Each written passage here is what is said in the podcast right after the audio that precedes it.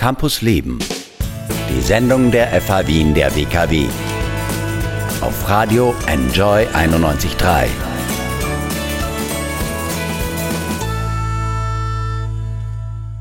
Außen- und Verteidigungsministerien, Pharmaunternehmen, Medien und private Rechner. 2020 ist ganz schön viel gehackt worden. Und 2021 geht das ziemlich sicher so weiter.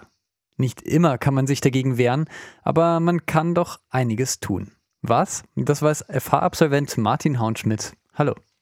Servus.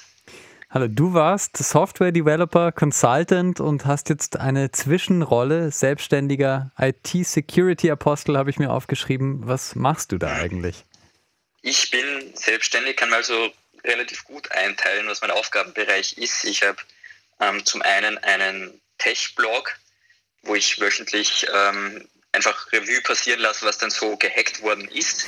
Da sind wir inzwischen bei Folge 55, gibt es schon über ein Jahr. Ja. Und ich schreibe auch immer wieder Posts, wenn ich eine schlecht gemachte Phishing-E-Mail oder so kriege, dann klopfe ich den Cyberkriminellen ein wenig auf die Finger und schieße denen auch gerne mal den Server ab, damit sie nicht mehr weiter den Schabernack betreiben können.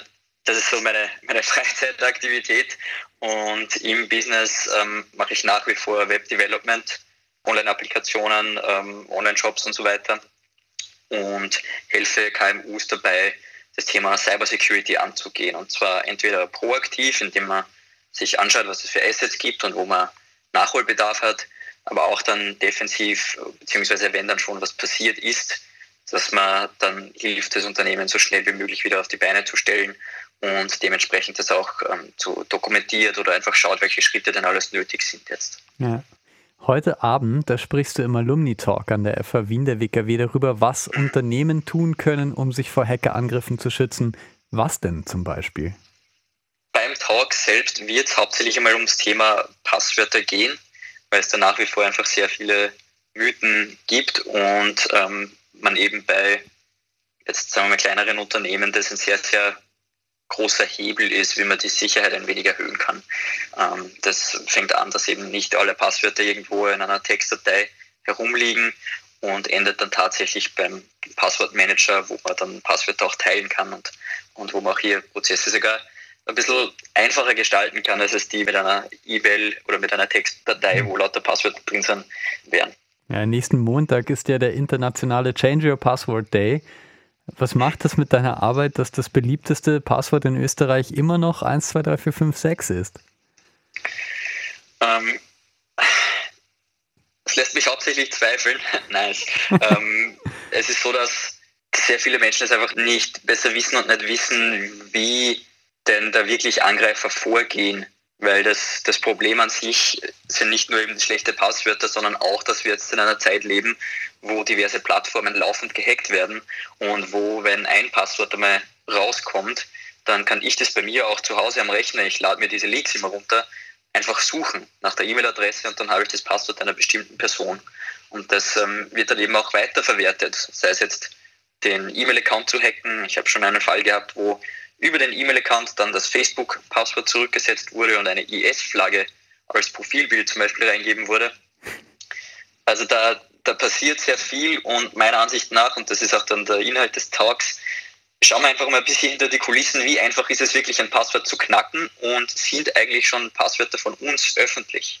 Ja, also das ist das Wichtigste sozusagen für dich erstmal, für die Einsteiger. Genau, ja, also muss man auch dazu sagen, je nachdem, wie groß das Unternehmen ist, gibt es natürlich sehr, sehr unterschiedliche ähm, Angriffsszenarien.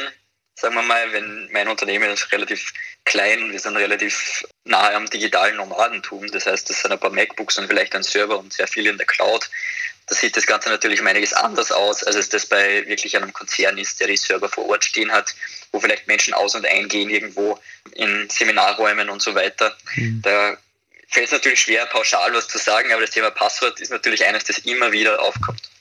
Ja, die A1, die ÖBB, große Unternehmen in Österreich sind schon gehackt worden. Was bedeutet das für sein Unternehmen? Was sind die Auswirkungen dann davon?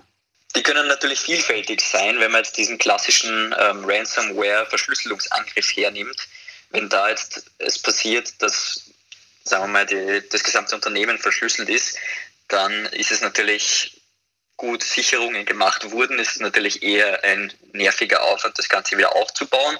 Wenn es Probleme bei den Sicherungen gab oder es gar keine Backups gegeben hat, dann ist man natürlich in einer ganz anderen Situation, wo man dann wirklich das gesamte Unternehmen aufbauen muss, wieder von Null auf. Mhm. Was aber immer gemacht werden sollte, ist dann, dass man sich einfach mal anschaut, wie sind die Angreifer dann reingekommen und, und das sozusagen auch in einer Incident Response untersucht, was denn da wirklich passiert ist, wie man das in Zukunft vermeiden kann und was man daraus lernen kann. Mhm. Noch immer läuft er einer der größten Hackerangriffe der Geschichte in den USA, so wie ich das mitbekommen habe. Kannst du das vielleicht einmal kurz zusammenfassen? Was mhm. passiert da gerade? Ja, SolarWinds, ähm, das beschäftigt mich in den Hacks der Woche schon, glaube ich, seit fünf Wochen durchgängig. Was ist da passiert? Ein vermutlich staatlicher Akteur hat ähm, eine Software gehackt, beziehungsweise Unternehmen gehackt, das ist SolarWinds, und hat sich dort so, ich nenne es jetzt einmal fortschrittlich eingenistet, dass sie es geschafft haben, ihren eigenen Schadcode in das Produkt selbst einzubauen, einzuschleusen, ohne dass es bemerkt wurde. Und was SolarWinds macht, ist eine Software namens Orion, die eben zur Netzwerküberwachung dient. Und äh, dieser Schadcode von dieser Hackergruppierung ist dann an 18.000 Kunden von SolarWinds ausgeliefert worden als offizielles Update. Das heißt, hier hätte jedes Unternehmen den Quellcode noch einmal untersuchen müssen, was natürlich total unrealistisch ist, ähm, ob nicht irgendwo Schadcode drinnen ist.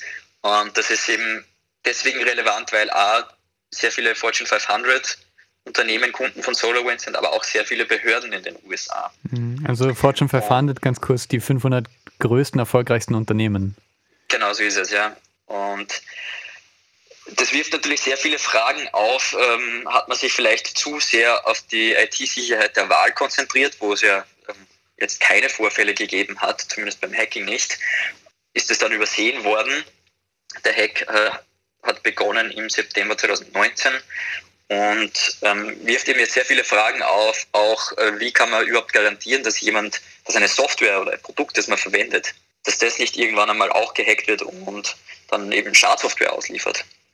Das sind sehr viele, äh, wie soll man sagen, fast strategische Themen, die da jetzt diskutiert werden müssen. Ja. Ja, eine ganz neue Dimension.